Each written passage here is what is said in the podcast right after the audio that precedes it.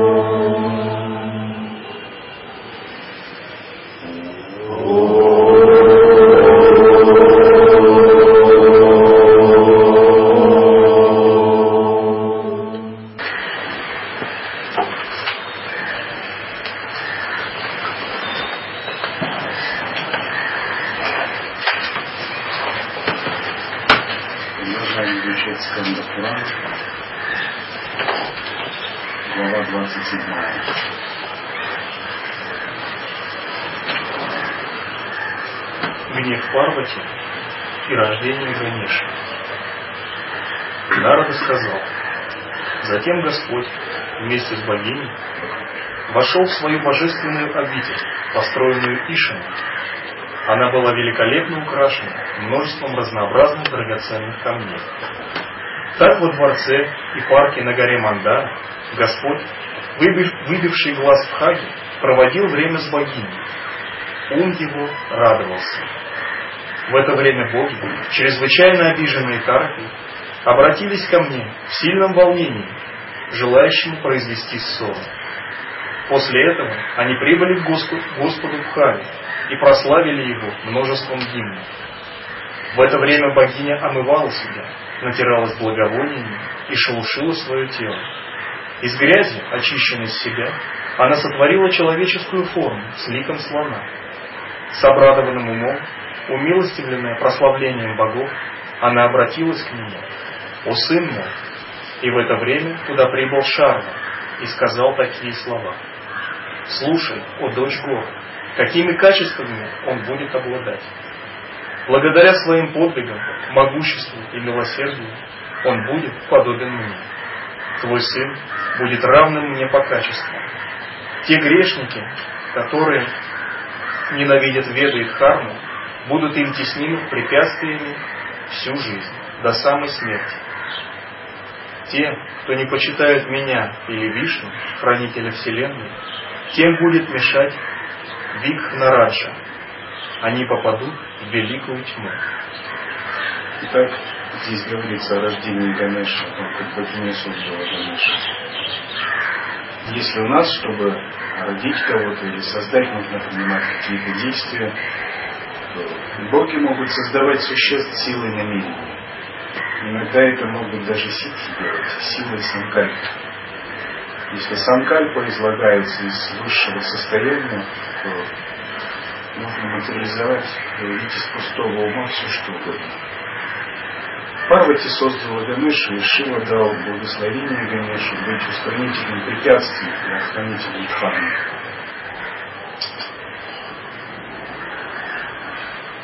В их домах будут постоянные ссоры, которые никогда не будут утихать. Через препятствия, творимые твоим сыном, все, соприкасающие, все соприкасающееся с ними будет уничтожено на корню. Он будет осуществлять препятствия тем, кто не чтит достойных почитания, кто сварлив, подвержен гневу и лжи. Он избавит тех, кто привержен к карме и шруте, кто почтителен к старшим и обществу, кто милосерден и лишен гнева. Без его почитания всем благим деяниям и различным обрядам будут сопутствовать помехи и препятствия. Услышав это, Ума сказала Шанкаре, да будет так. Его тело увеличивалось в размере и осветило направление. После этого Шарва представил его богам и ганам, сказав, «Это ваш владыка, пока не явится убийца Тарки». С тех пор Викнапати разрушает страдания тех, кто почитает его и прославляется богами. В буддизме конечно, также почитает, как Будда Винаяк. Он делает их деяния свободными от препятствий и творит препятствия делам дачи. Вслед за этим богиня Парвати посадила побег дерева Ашока и, полив водой, приняла его как своего сына. Когда мы действуем эгоистично, возникают препятствия. Это действие силы Ганеши. Это действие Санкальпа Шакти Шиву, возглашенного в других эпохах, на заре рождения Вселенной.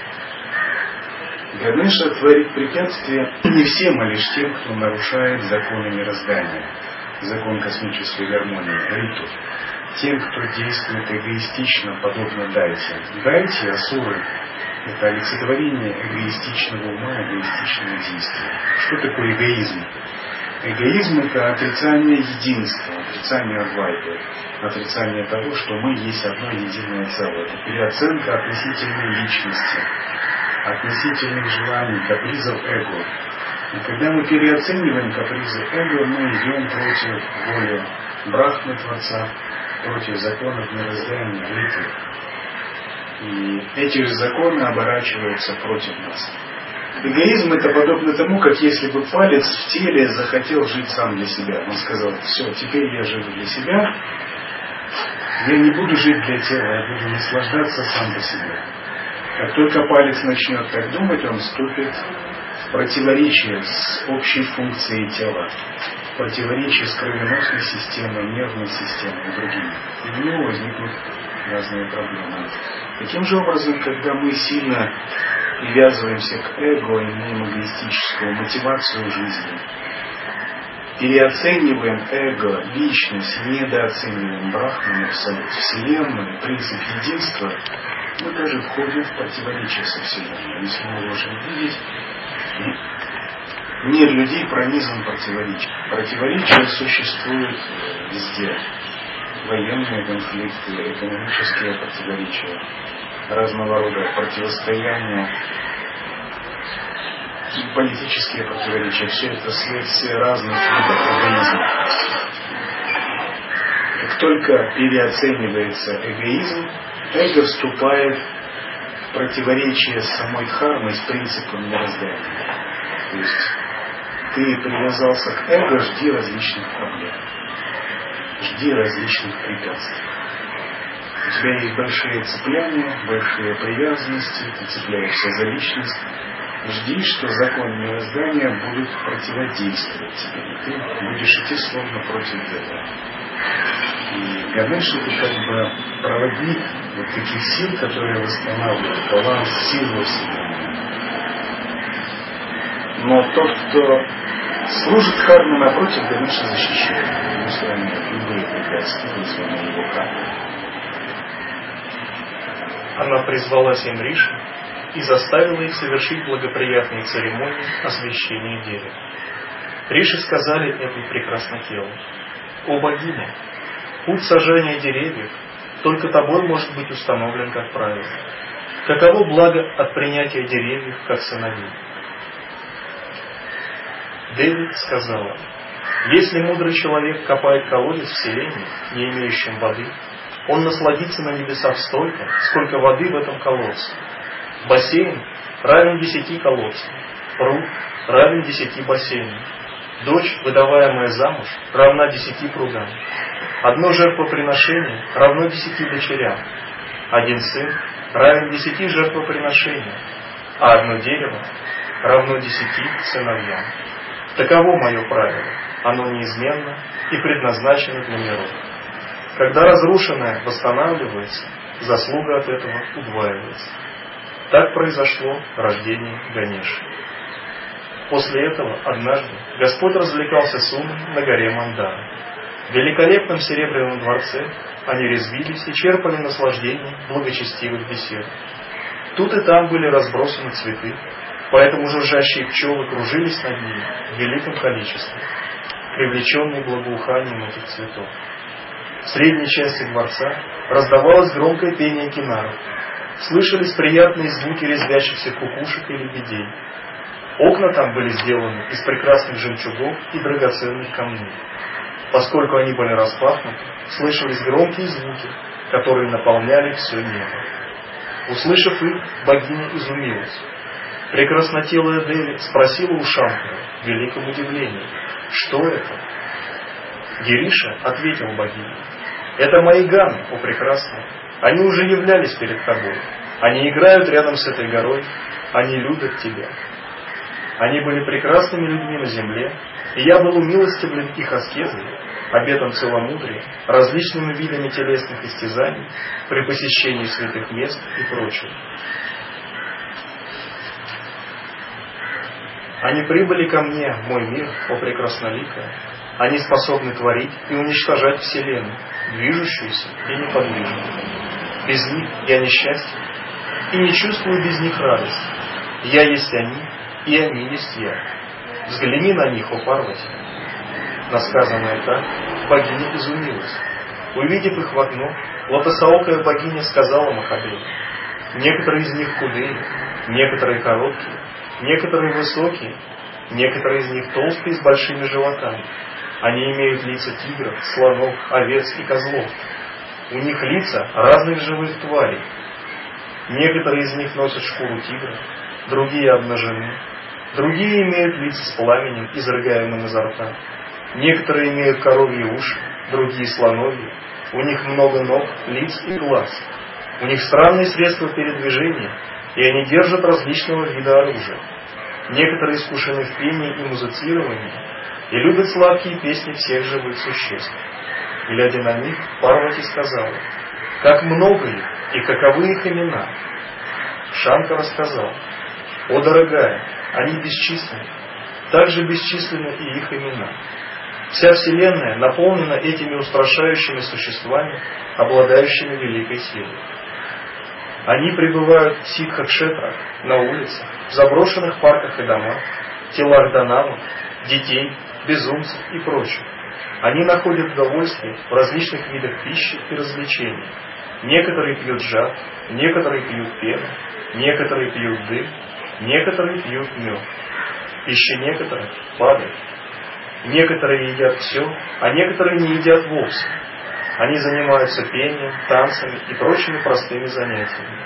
Они любят звуки различных музыкальных инструментов. Число их бесконечно, а качество невозможно описать. Дэви сказала, как вон тот с мохнатым лицом, посыпанным красным мышляком, великолепием, подобным солнцу и чертами, напоминающим тебя. Услышав о великих качествах ганов, пропетых тобой, он непрерывно танцует и принимает смешные позы. В великом восторге он повторяет «Сада Шива, Шива». Благословен он, раз имеет столь сильную преданность тебе, о Махешва. Я желаю знать его. Каково имя этого твоего Гана? Шанкара сказал, «О возлюбленная дочь Гор, это Вирака, первый мой любимец. Он обладает множеством форм и благих качеств, о Амбика. Он считается моим привратником». Деви сказала, «О губитель Трипуры, я страстно желаю и молю иметь сына, подобного ему. Когда я получу сына, подобного ему, когда я получу сына, подобного ему, о податель радости?» Шарма сказал, «Пусть он будет твоим сыном, поскольку нет другого, подобного ему».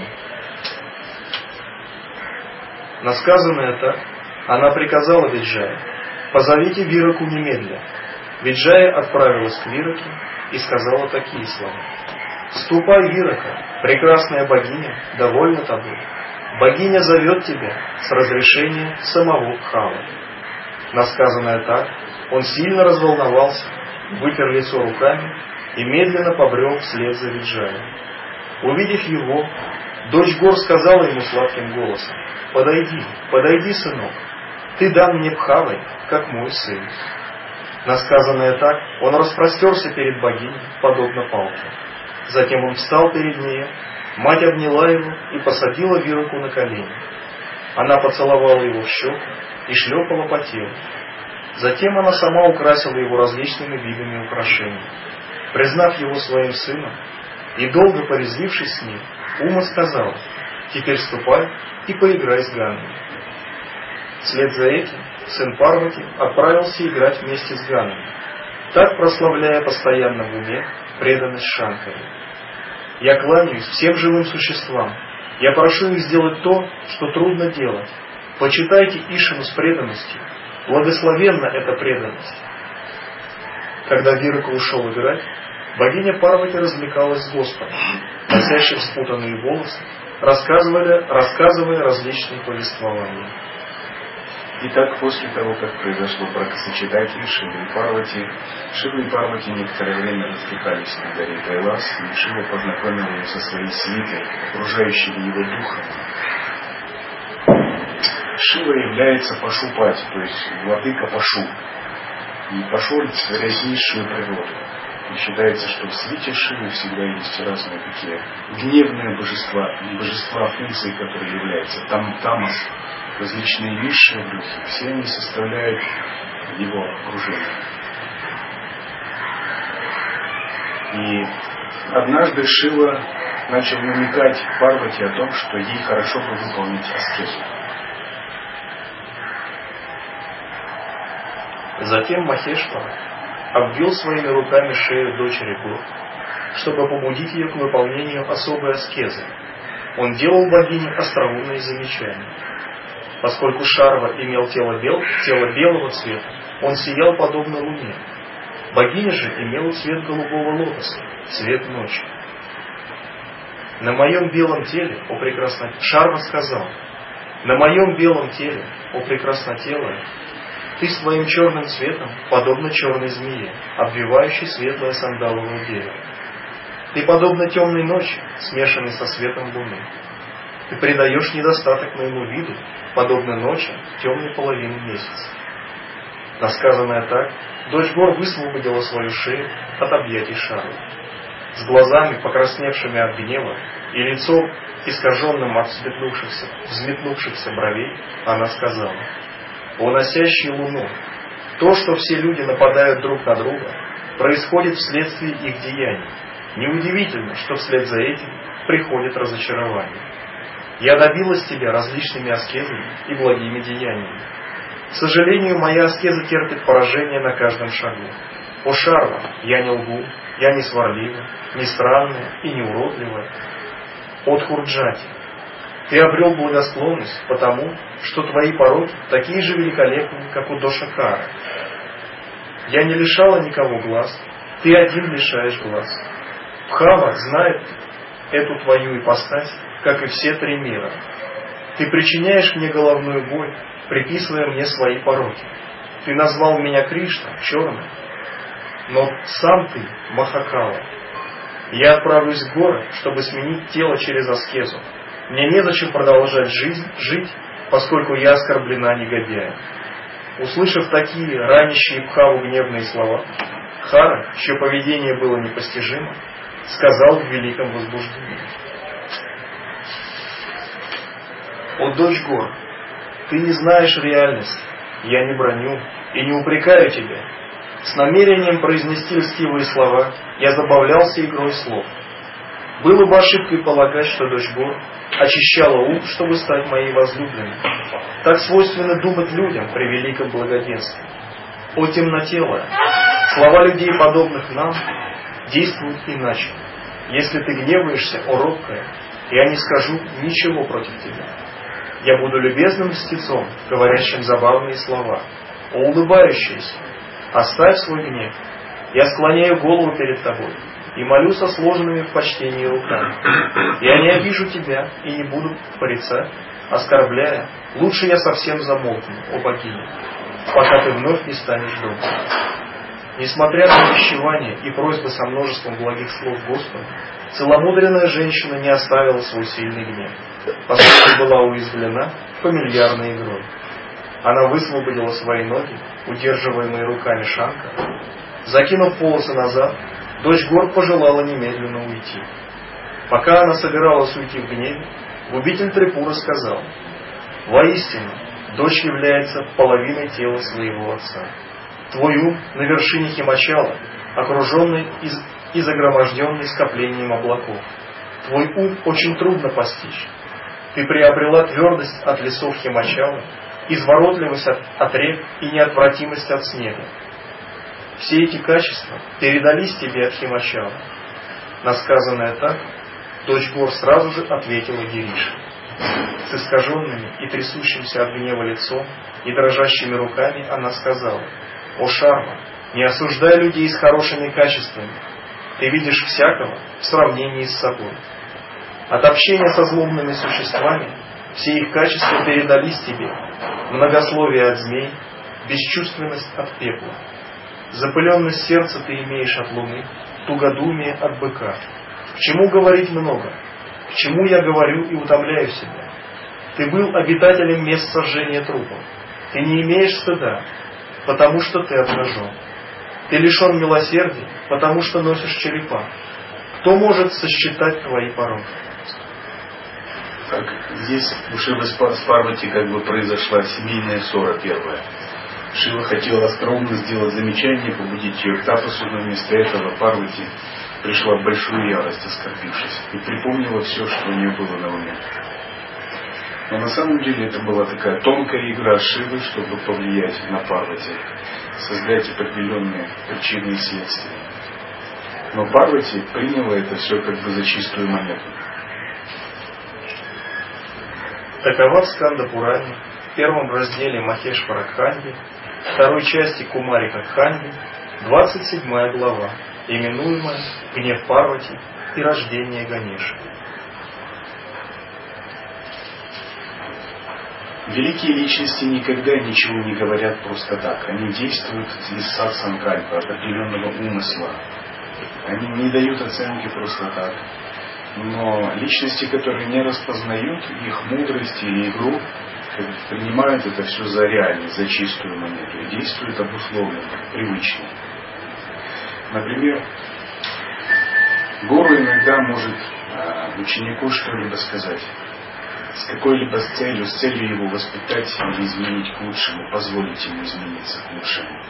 Если ученик не будет бдительным, он примет это просто за какое-то замечание, может быть, обидеться или оскорбиться. Если он ученик с малой верой, если ученик с большой верой, он сделает из этого правильные выводы и поймет это как благословение. И вот способность распознавать любые проявления как благословения, как даршин отличает высокую личность от низшей. Низшая личность всегда видит угрозу своему эго, своим качествам, своим оценкам. Высшая личность всегда видит в любых проявлениях форму даршина, форму благословения, форму шактипата и анурахи. И здесь проходит водораздел между тем, кто обладает верой, и тем, кто не обладает. Между обычным человеком и истинным учеником. Глава 28. Парвати уходит в горы совершать аскезу. Нарада сказал. Сказав так, дочь Химадри покинула дворец. Когда она проходила, ганы кричали и плакали. «Куда ты уходишь, о мать?» Говоря так и громко плача, они бежали впереди. Вирака обнял стопу богини и сказал дрожащим голосом, запинающимся от слез. «О мать, что случилось? Куда ты направляешься в великом гневе?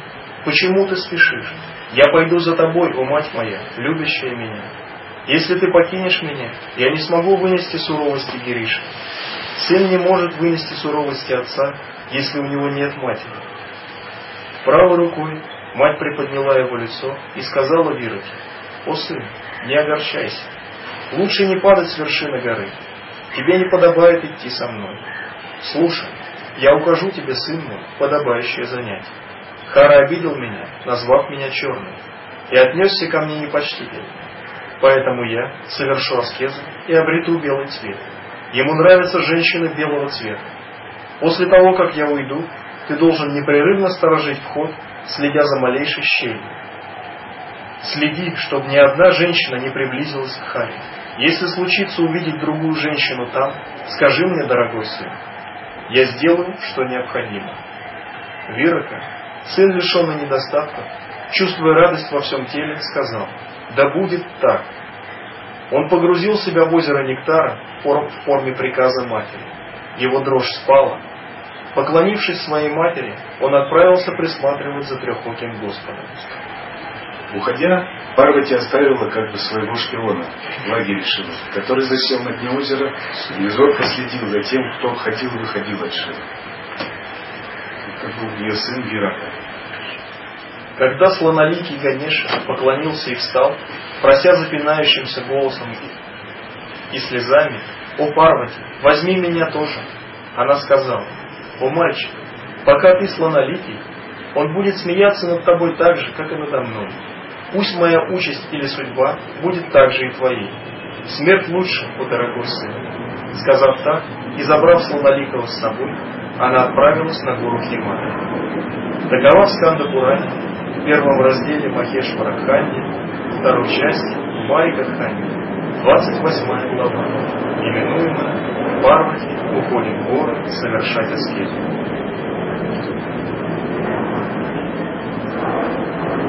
Глава 29. Кумара становится предводителем армии в истории армии. Пройдя далее, дочь гор увидела подругу своей матери. Она обладала великой привлекательностью и была божеством горы. Имя ее было Кусума Модини. Эта богиня взглянула на дочь гор с ее взволнованным умом и переполнявшим ее волнением. Обняв ее, она спросила громко, «Куда ты идешь?» Та рассказала ей все о причине своего гнева на Шанку. Вслед за этим дочь гор напомнила этой богине, что та почиталась ее матерью. О безупречный, ты господствующее божество владыки гор. Ты всегда пребывала здесь в великой любви ко мне. Поэтому я скажу, что я собираюсь сделать. Если другая женщина войдет в покой Господа, носящего лук пинак, о прекрасном, ты должна сообщить мне. Позже я сделаю, что подобает в этой связи. Тогда богиня ответила, да будет так. Парвати отправилась к горе к своему отцу. Парвати ушла к родителям, то есть божеству горы Хималана и его супруги Ушла в Гималай. Отказавшись от своих украшений и других вещей, дочь гор надела украшения из коры. Там, на великой прекрасной вершине, преисполненной великой красоты и отмеченной разными мистическими знаками, она совершала аскезу, в то время как ее сын оберегал ее. Летом она истязала себя среди пяти огней, во время сезона дождей она проводила время в воде, во время зимы она сидела на голой земле, она совершала аскезу, не принимая ни крошки пищи. В это время могущественный Дайти, сын Антхаки по имени Ади, брат Баки, совершал суровую аскезу, желая победить Хару.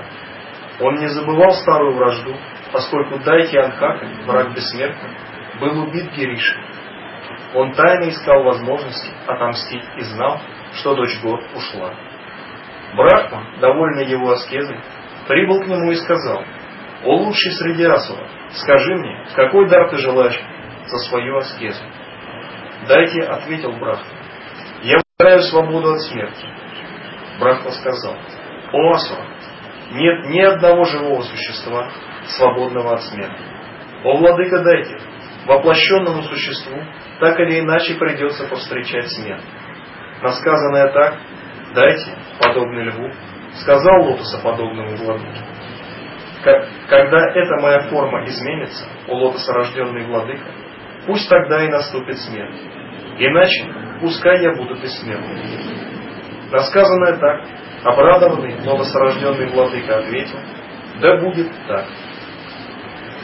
Как могущественный дайте, желающий навредить Шиве и отомстить ему, в это время выполнял тапасию.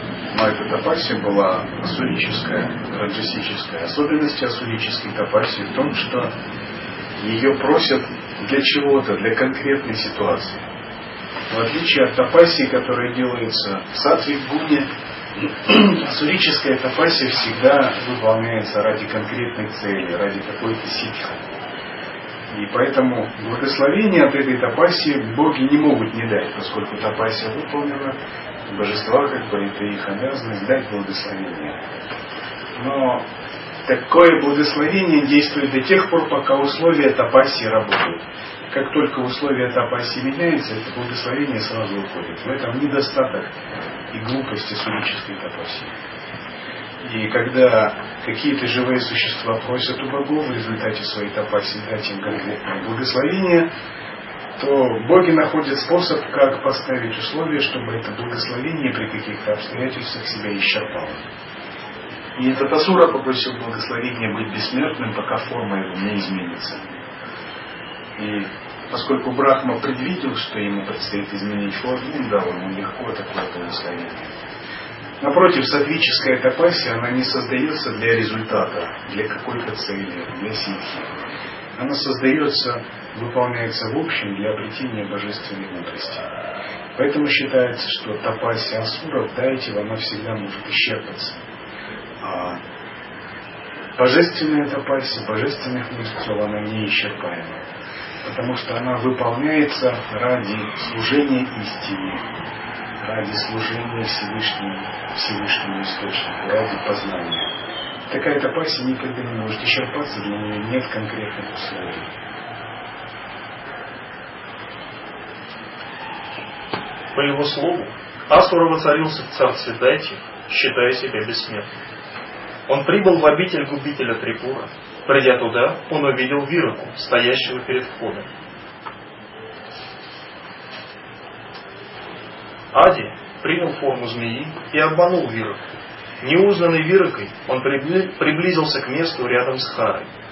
Сбросив форму змеи, великий Асур, помраченный умом, в облике ума захотел обмануть Гиришу. Он принял форму ума, невероятной, исключительной красоты. Она обладала совершенством каждого члена и имела множество знаков и символов, принадлежащих уму. Помрачившись умом, он намерился убить Гиришу. Для этой цели Дайте спрятался в женском, спрятал в женском лоне алмазные зубы с острыми краями. Приняв форму ума, Дайте предстал перед Харой. Увидев этого великого Асуру, Гериша обрадовался и обнял его. Думая, что тот является дочерью гор, он сказал ему, «О, чувства твои полностью искренни. Ты не лукавишь, о дочь гор. О, прекраснотелая, ты поняла мое желание. Иди ко мне. В разлуке с тобой я чувствую все три мира пустыни. Ты вернулась ко мне в радости. Так будет лучше.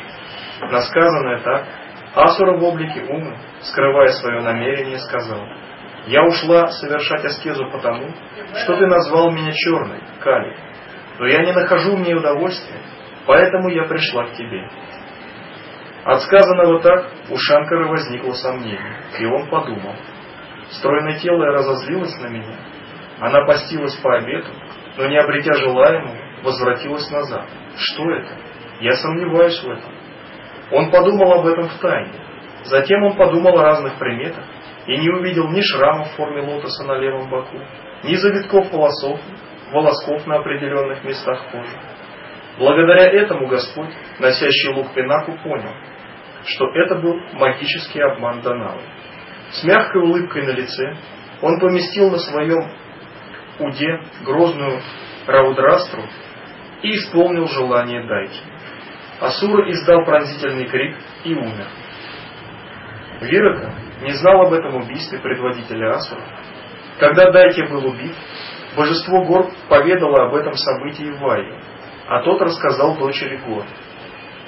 Когда богиня услышала об этом от Вайю, у нее от гнева покраснели глаза. Она взглянула на своего сына Вираку с расстроенным сердцем. Парвати сказала, «Ты покинул меня, твою мать, любящую тебя, и допустил возможность женщине совершить Шанкарой тайное деяние.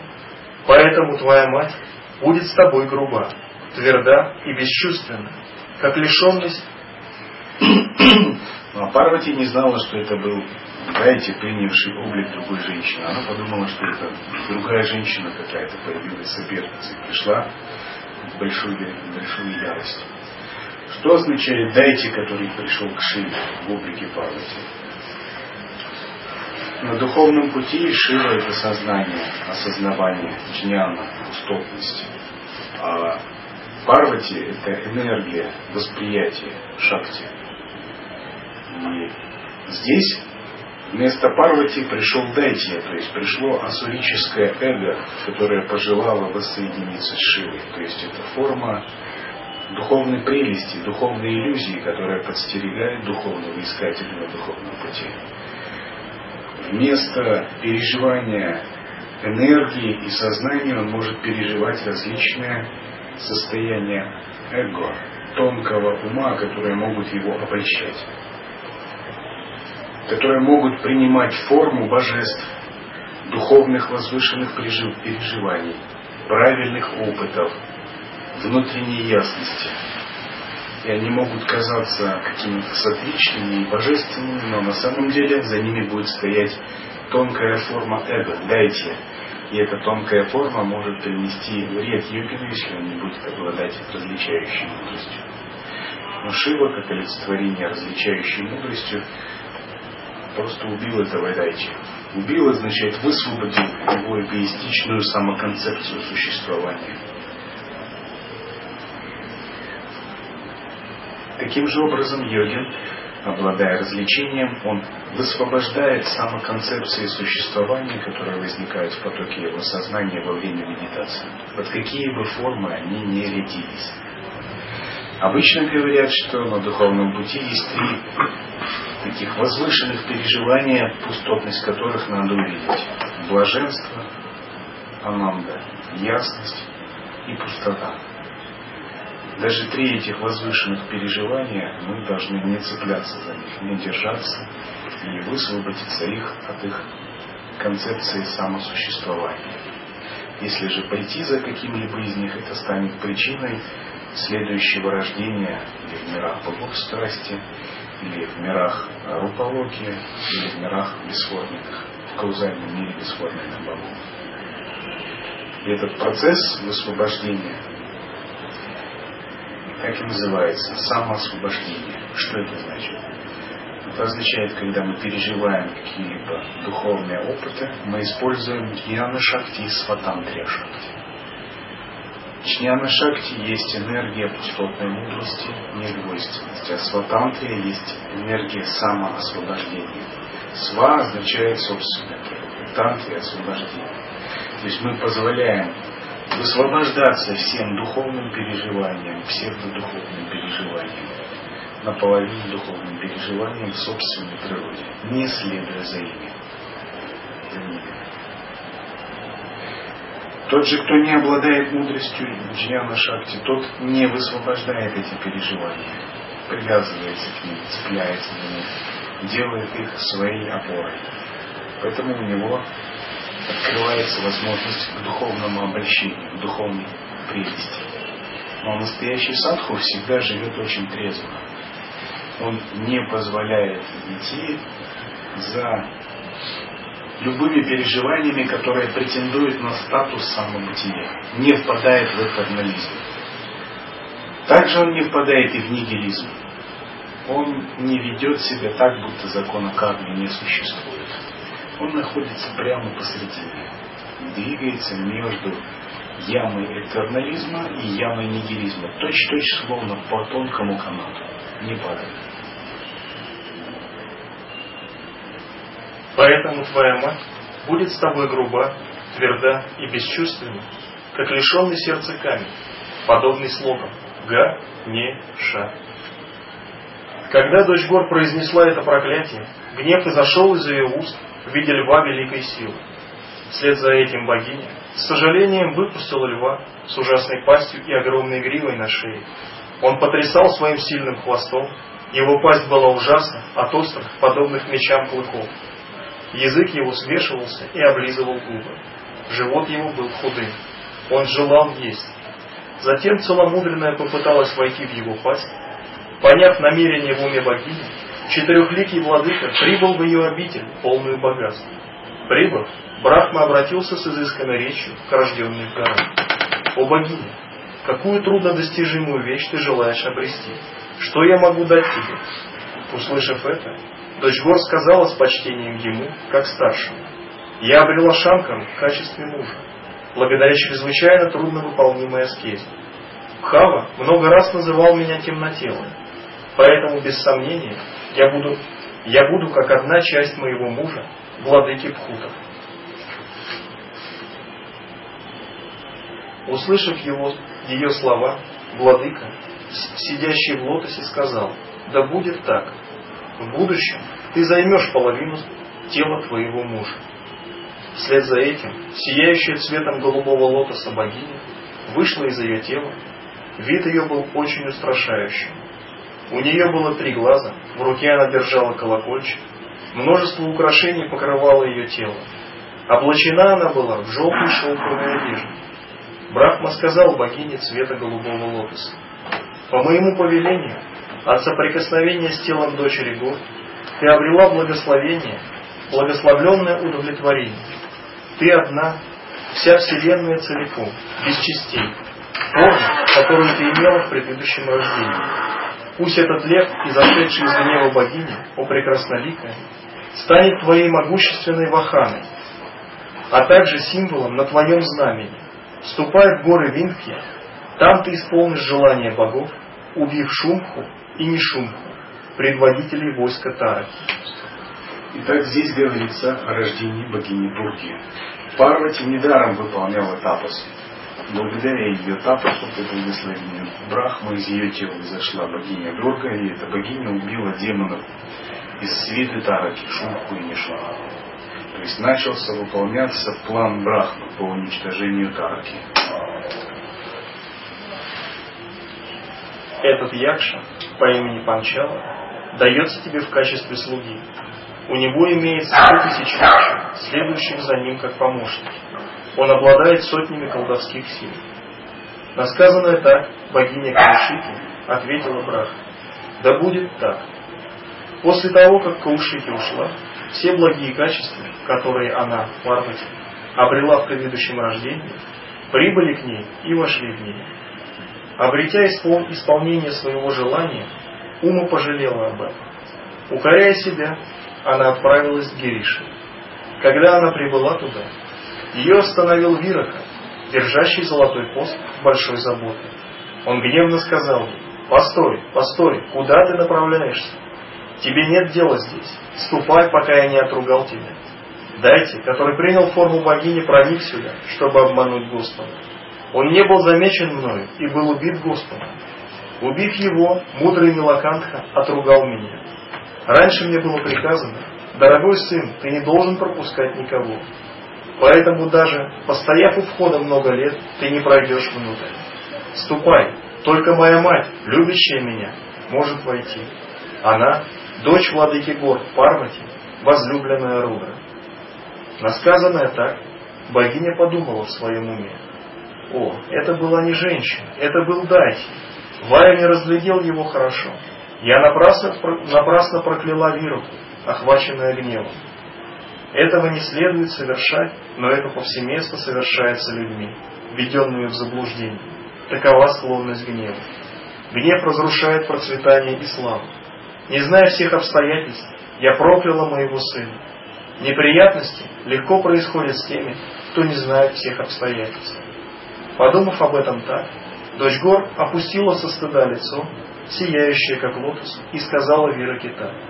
«О, Вирака, я твоя мать. Пусть не смущается твой ум. Я возлюбленная супруга Шанкара, дочь горы Хималая. О, сын, не испытывай сомнений, поскольку твоя ошибка ничего не значит для моего нынешнего тела. Эта белизна была пожалована мне по милости лотосорожденного Брахма. Я прокляла тебя из-за того, что не знала, какие события произошли с Дайти. Итак, Брахма по просьбе Парвати дал ей белизну тела, которую она просила. И когда она попыталась вернуться в обитель Шивы, то Вира, как привратник Шивы, не узнал ее и не хотел ее пускать сначала.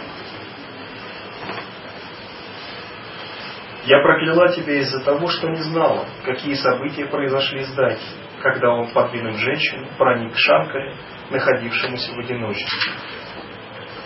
Невозможно отменить проклятие, но вот что я скажу тебе. Ты родишься в человеческом обличье, из скалы, как Ширида. В священном лесу Арбударанья, приносящим людям небесные удовольствия и освобождение, есть линга, именуемый Ачелешвара, Ачелешвара Линга, Убира. Он приносит такое же благословение, как Вишванатха Линга в Варанаси. Благо его равно десяти паломничествам в Прабхасу. Такое же благо обретается хождением к великой горе Арбуда. Благодаря совершению аскезы в этом месте и оставлению тела в этом месте, человек никогда не будет сансарином и уподобится самому Махешваре.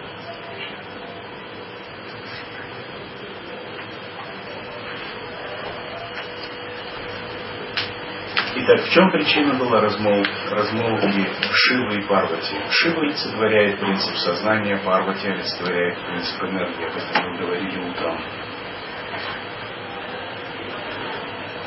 Первый момент Махайоги, Саньоги и Махамилана – это соединение изначального сознания и энергии. И в момент такого соединения наступает равновесие, происходит алхимическая свадьба Шивы и Парвати. Но затем должна быть выполнена тапасия, и энергия черная. Парвати черная ликом олицетворяет неочищенную энергию кундалини, ту, которая должна быть сублимирована. Поэтому Шива тонкими намеками сделал так, чтобы Парвати вновь начала выполнять аскезу, чтобы она приобрела белый чистый цвет. Чистый белый цвет есть сублимированная, очищенная энергия в результате тапасии. И когда энергия очищена и сублимирована, она по-настоящему может соединиться в теле йогина с Шивой в Сахасрара чакре. Место положения Шивы в теле йогина это Сахасрара чакра. И когда первый раз энергия кундалини уходит в центральный канал, она воссоединяется с Сахасрара чакрой и наступает Махамила, великая встреча, недвойственное соединение и алхимическая свадьба Шивы и Парвати. Но пока эта энергия по-настоящему не развязала лунади, не очистилась, не стала свободной от кармы, она все равно может опуститься в низшие центры. И заблуждение снова над йогином. Поэтому нужна дальнейшая капасия, чтобы энергия очистилась, потеряла свою темную сторону и стала чистой. И Парвати, выполнив такую аскезу, второй раз воссоединяется с Шивой уже в облике белой, в облике чистой энергии. В этом смысл истории в этой главе.